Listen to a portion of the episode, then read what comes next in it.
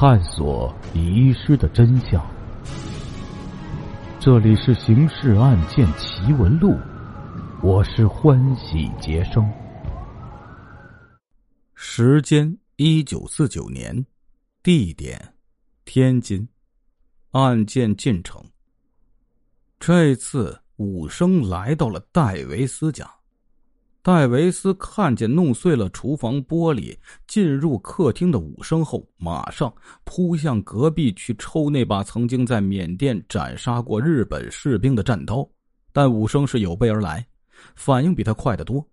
他的手还没有碰到刀柄，寒光一闪，一柄飞刀已经袭来。戴维斯躲闪得快，但飞刀还是跟他的左侧脸颊不很亲密的接触了一下，顿时。鲜血直流。接下来继续为您解密《刑事案件奇闻录》第五十七号档案：轰动金门的多面大盗第七集。武生不知从哪里掏出的手枪，制止了戴维斯妻子意欲尖声叫嚷的企图，同时也使戴维斯明白反抗是徒劳的。这样。就只好就范了。戴维斯的损失比他的两位同事要大，因为还搭上了他妻子的首饰。使戴维斯先生感到庆幸的是，强盗还有一份中国江湖人物的道德标准，没有对他的妻子有任何其他方面的冒犯。但即使是这样，戴维斯也没有理由不迅速对此事做出反应。武生一走，他马上和妻子。互相用牙齿咬开了绑绳，动手接上被扯断的电话线，向石区公安分局报了案。石区公安分局接到报案，一是因为这是外籍人士受害，根据军管会的规定，应该一律上报市局处置；二是关于武生之类的艺人抢劫案件，市局已通知各分局接到报告立刻上报市局，因此。当即向市局报告。这边专案组的案情分析会还没有结束，秦瑞气得知发案消息后，气得咬牙切齿，说：“这伙强盗还真是跟老子叫板干上了呢。”这边在开会琢磨着如何抓住他们，那边倒已经干上了，还盯上老外，想把事折腾的热闹一些。不说了，同志们，咱们马上去现场。三处现场倒是都保护的完好无损，但对于侦查并无帮助。那时的刑事勘查条件和技术又都落后，连脚印也无法提取到一个完整的。这是因为案犯看来还是有点反侦查意识的，他在凡是可能会留下脚印的地方，都特意把鞋帮啊侧转过来，在地上蹭一下，把足迹破。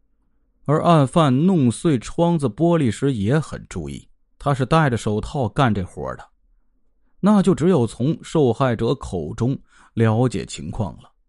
那几个老外对于案子发生过程的叙述倒是很清楚，情况也基本上一样，可以断定案犯是同一个人，一个戏台上武生打扮的，个头大约在一米六七左右的男子。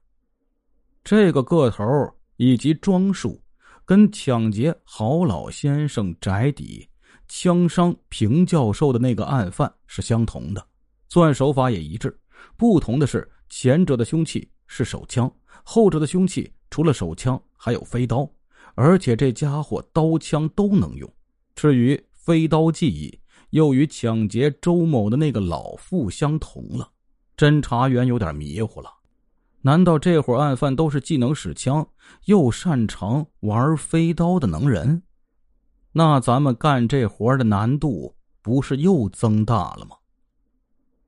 专案组长秦瑞气说：“看来案犯这会儿可能已经躺下歇息了，可是咱们这几位还得辛苦一番，回局里继续开案情分析会吧。”众侦查员返回市局，一个个又冷又饿，从伙房弄了几个。冷馒头在炉子上烤了烤，胡乱填了填肚子，继续分析案情。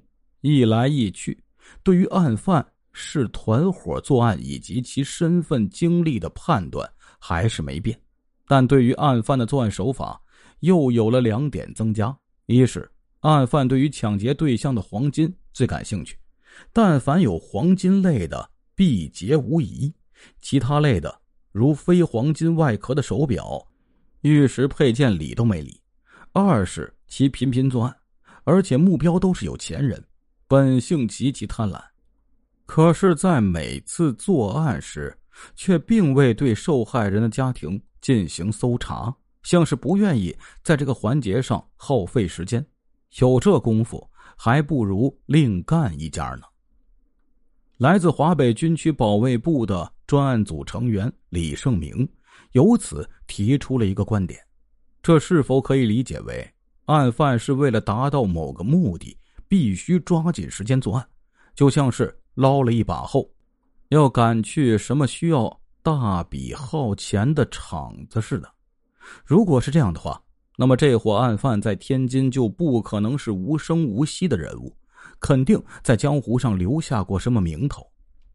其他侦查员也赞同李胜明的这个观点，于是就形成了一个侦查思路，立刻收集关于这方面的情报。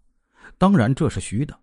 还要干实的，实的就是，既然案犯图的是黄金，那他今晚从那几个外国人那里抢劫所得的美金和金表是否会急于出手？所以，看来有必要对全市的典当铺子、旧货交易、钟表行之类进行布控。一到这时，已经是早晨四点多了。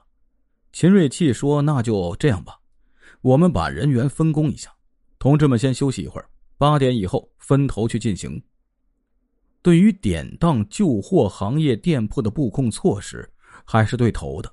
当天中午，八区公安分局就给秦瑞气打来电话，说该区的太原钟表店接到公安交代的布控通知后，上午十点二十分，盯上了一个嫌疑分子。那人拿着一块外国金表前来出售。该店找了个借口没有接受，然后让一学徒暗地跟踪，发现那人住在八区与九区交界的金家胡同九号。秦瑞气闻讯大喜，好啊，既然露头了，那就把他拿下。于是当即布置侦查员准备行动。当天下午两点多，蹲守的侦查员发现目标离开金家胡同，坐了一辆人力车。前往七区，一路跟踪，最后到了一家不起眼的小钟表店铺，拿出金表，正跟老板谈价时，被侦查员进去抓了个现行。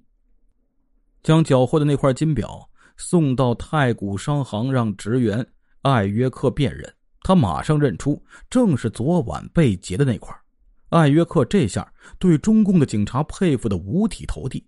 用加生的中国话连连称赞，说侦查员可与福尔摩斯一比。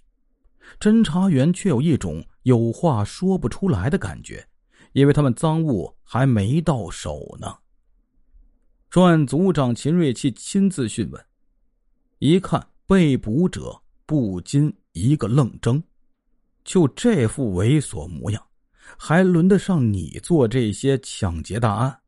一问，这个四十来岁、其貌不扬的男子，果然他是受人之托前去销赃的。那么是何人让你去销赃的呢？呃，一个男人，姓甚名谁，住在何处，怎生模样？使秦瑞气奇怪的是，被讯问人对这些却是一问三不知。这是怎么回事呢？原来这个名叫王大章的主是天津。地面上的一个地痞小混混，吃喝嫖赌抽样样精通，把祖上传下来的一份还算可观的家产折腾的精光，老婆孩子也离开了他。今天早晨天将亮微亮之际，他在睡梦中被人唤醒，只觉得脖颈上凉丝丝的，分明搁着利器，顿时一个机灵，连声求饶。耳畔响起了王大章之前只在戏园子里才听到过的那种腔调：“听着，差儿办一事。”将这块金表换成二两黄金，限两天之内办成。本爷太自有恩赏，此事必须守口如瓶。若有违背，本爷太取尔性命，犹如探囊取物也。王大章还未回过神来，对方已经离开了。片刻，他大着胆子开了灯一看，枕旁果然放着一块金表。王大章这样的角色，对于江湖上的事情听得多，也经历过若干，知道摊上这种事情是无法回避的。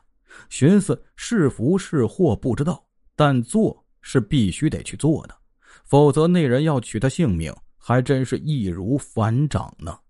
于是他就做了，结果就被拿下了。听众朋友，我们今天的故事就讲到这里了，感谢您的支持与帮助，并且感谢您的收听。